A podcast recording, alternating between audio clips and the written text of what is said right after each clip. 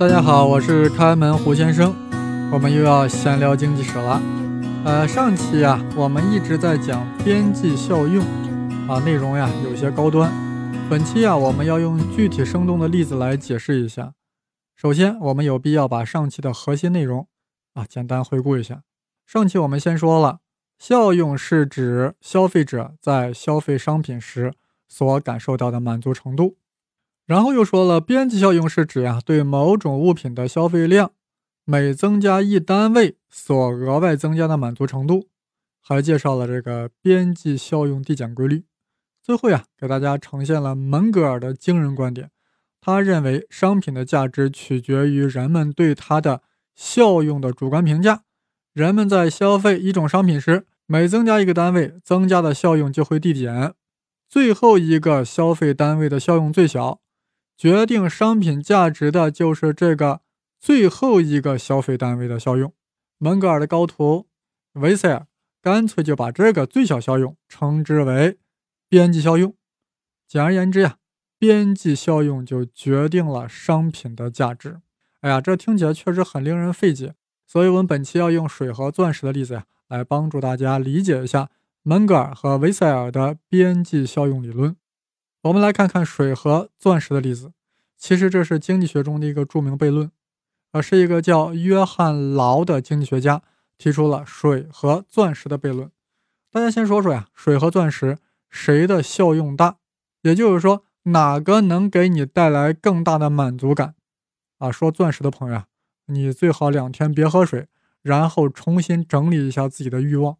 当然是水的效用大呀，钻石几乎就没啥效用。钻石除了炫耀以外，还有啥用呢？那为什么水的价格那么低呢？水的效用可以维持人的生命呀，但它价格为什么那么低，而钻石的价格却那么高呢？哎，这就是水与钻石的悖论。更广泛的说呀，就是价值悖论。有的东西效用很大，却价格很低；有些东西效用很小，却价格很高。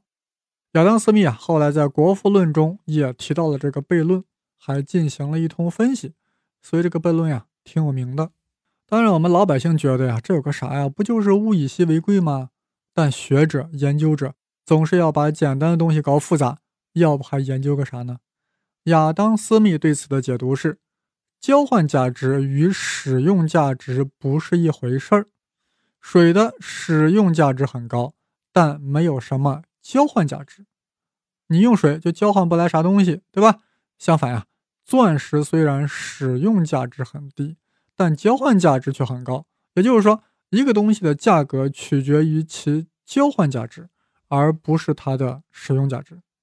而经济学家约翰劳呢，认为水之所以用途大、价值小，是因为世上的水的数量呀，远远超过了对它的需求；而总效用很小的钻石之所以价格高，是因为世上钻石的数量太少。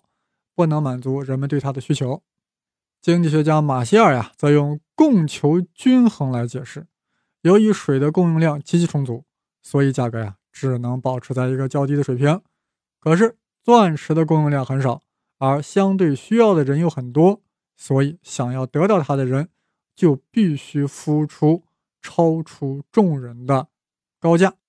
说来说去啊，就是供需关系决定了商品价格。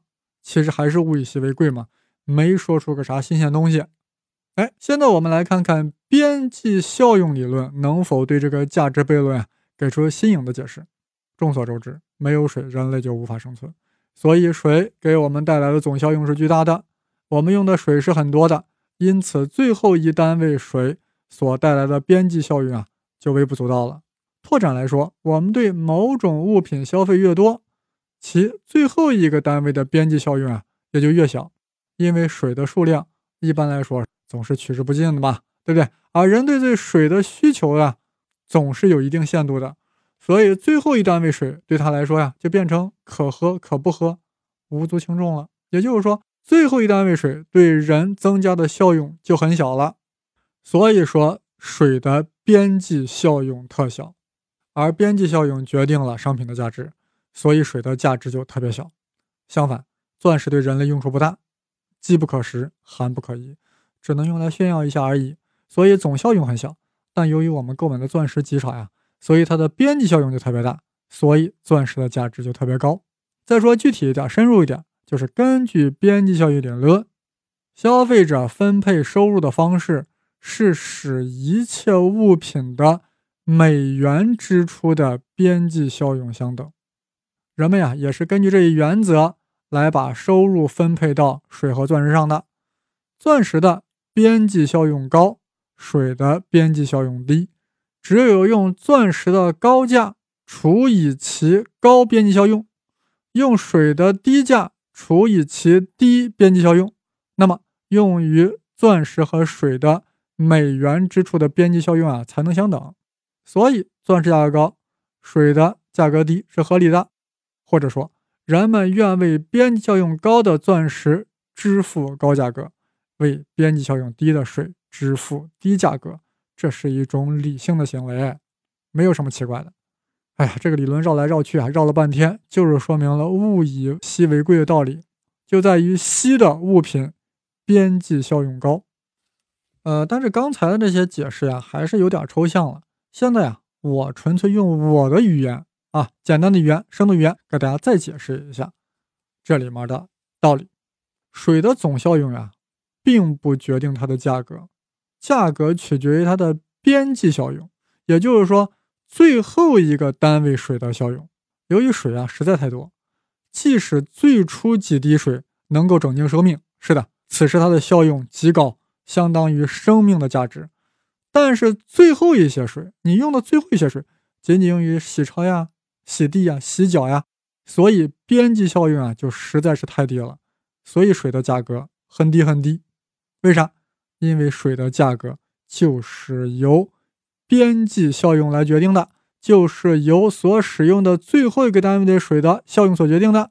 这就是呀，商品数量越多，它的最后一单位的相对购买愿望就越小，因此水啊只能具有极低的价格。而钻石呢，总数量很小。比如说吧，我举个例子啊，比方说随便说个数字啊。全世界有三百亿个单位的钻石，啊，这样说太抽象啊，我干脆就说，这个世界上有三百亿颗钻石可以供给，而全世界有七十五亿人，是吧？这样呢，每人平均只有四颗钻石可以获得。这样，对于平均化而言的普通人来说，当他购买第四颗钻石的时候呀，就已经是最后一单位的钻石了。最后一颗钻石了，那么大家可以想象一下，一个普通人获得第一个钻石的时候，满足感最大，也就是效用最高，对不对？